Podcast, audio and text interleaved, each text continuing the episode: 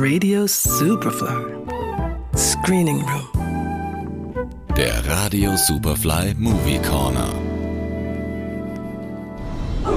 You all are a bright and shining future.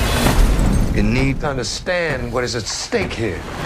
Everything's not so black and white like you make it out to be.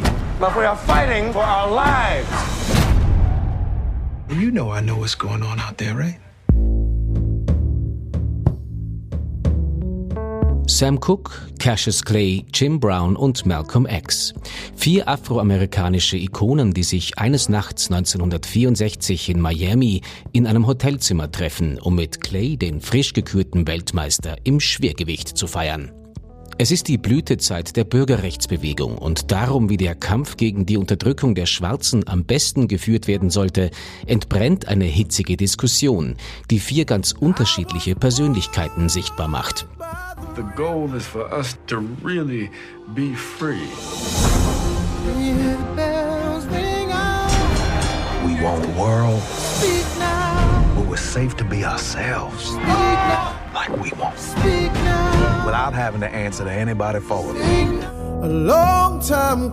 Das Hampton House in Miami ist eines der Hotels, die zu dieser Zeit, in der die Rassentrennung noch Alltag ist, nur von Schwarzen besucht werden. In dem schlicht eingerichteten Zimmer mit der Nummer 38 trudeln die vier nach und nach ein. Da ist zum einen Cassius Clay, der sich durch seinen Sieg gegen Sonny Liston an eben diesem Abend zum Boxweltmeister gekürt hat und nun zum ersten Mal so richtig im Rampenlicht steht. Jim Brown, der Footballstar, der mit einer Karriere als Filmschauspieler liebäugelt, und Sam Cooke, der zu dieser Zeit bereits auf dem Höhepunkt seiner Karriere ist. Drei Schwarze, die es geschafft haben, in einem Amerika, in dem solche Karrieren für Afroamerikaner noch viel unwahrscheinlicher sind als für den Rest der Bevölkerung. Das Bewusstsein, es allen gezeigt zu haben, glänzt in den Augen dieser drei, die vor allem eines wollen. Clays Sieg eine möglichst exzessive Party widmen. Don't you think it's about time to party? Tonight is a chance for us to reflect. You mean no one else is coming? Well, this is off to a hopping start. Und dann ist da noch Malcolm X, der sich schon allein durch seine etwas hellere Hautfarbe von den anderen unterscheidet. Und wie Jim Brown im Film vermutet, dadurch vielleicht das Gefühl hat, sich nicht nur den Weißen gegenüber behaupten zu müssen, sondern auch innerhalb der schwarzen Community. Für Malcolm gibt es nur ein Mit uns oder gegen uns und die Karrieren der drei anderen sind für ihn nur Waffen im Kampf. Gegen diese Instrumentalisierung wehren sich die drei anderen instinktiv, allen voran Sam Cooke, dem er vorwirft, sich an das weiße Publikum anzubiedern. Cooks Konter ist so clever wie historisch verbürgt. Er erläutert Malcolm genüsslich, wie er einen Song der Band The Valentinos, die bei seinem Label SAR Records unter Vertrag steht, gegen deren Willen an eine unbekannte britische Band namens The Rolling Stones verkauft hat.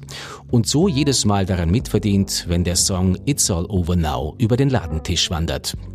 Ein Jahr später werden Malcolm X und Sam Cooke bereits tot sein. Der Kampf, den sie jeder auf seine eigene Weise geführt haben, hat dagegen eine universelle Seite, die bis heute lebendig ist, wie Regisseurin Regina King im Interview mit Variety erzählt hat.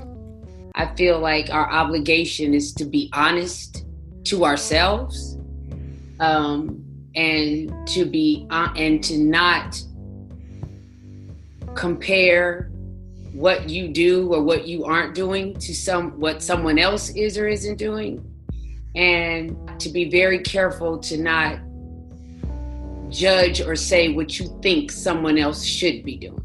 Ein spannendes Stück Zeitgeschichte, dem Kingsley Ben-Adir als Malcolm X und Leslie Odom Jr. als Sam Cooke den darstellerischen Stempel aufdrücken.